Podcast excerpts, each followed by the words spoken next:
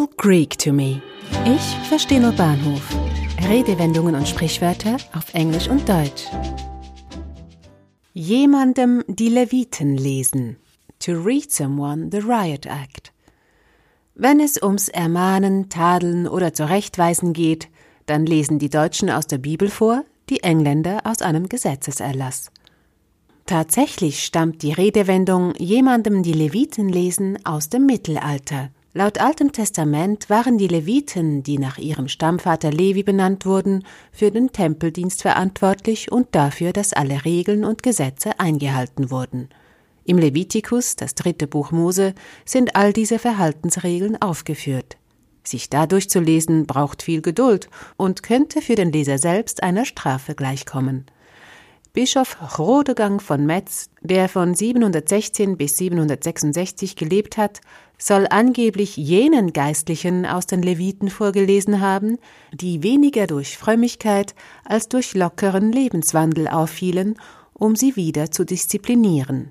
So drohte er den ungehorsamen Klerikern, indem er aus dem Levitikus las, aber wenn ihr auf mich nicht hört und all diese Gebote nicht befolgt, so tue ich euch Folgendes an. Ich will euch Furcht schicken, Schwindsucht und Fieber, die euch blind machen und den Atem nehmen werden. Mit der Zeit fand dieser Brauch als Metapher für eine Straf- oder Moralpredigt Einzug in die deutsche Sprache. Auf ähnliche Weise kam das Idiom to read someone the riot act in die englische Sprache. Das englische Wort Riot bedeutet Aufstand, Unruhe, Tumult. Und weil es im Jahre 1715 in Großbritannien öfter zu aufrührerischen Versammlungen seitens der Jakobiter kam, erließ König George I. ein Gesetz, das den Gesetzeshütern ermöglichte, Zusammenkünfte von mehr als zwölf Personen unter freiem Himmel aufzulösen. Außerdem konnte jeder, der die Versammlung binnen einer Stunde nicht verließ, mit dem Tode bestraft werden. Auf diese Weise konnten Unruhen, aber auch politische Versammlungen vermieden werden. Das erlassene Gesetz, als Riot Act bekannt, musste vom Gesetzeshüter laut vorgelesen werden.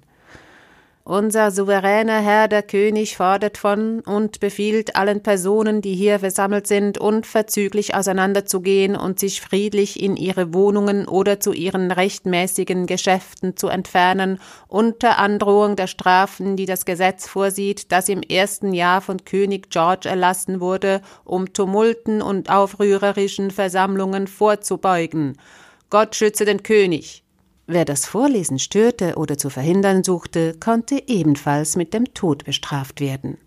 Das Gesetz wurde in England und Wales 1967 und im restlichen Königreich erst 1973 durch den Criminal Law Act aufgehoben. I'm glad you're reading the Right Act to our son. He has to learn how to behave.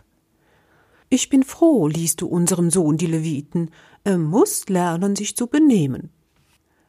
In Zeiten der Corona-Krise und der damit einhergehenden Unsicherheiten kann es vielleicht passieren, dass Ihnen die Leviten vorgelesen werden oder Sie selbst jemanden die Leviten lesen. Vergessen Sie trotz allem nicht hin und wieder herzhaft zu lachen. Ein arabisches Sprichwort sagt, Humor und Geduld sind zwei Kamele, mit denen man jede Wüste überqueren kann. Eine Produktion von Audiobliss. Gesprochen von Marilena Diemey.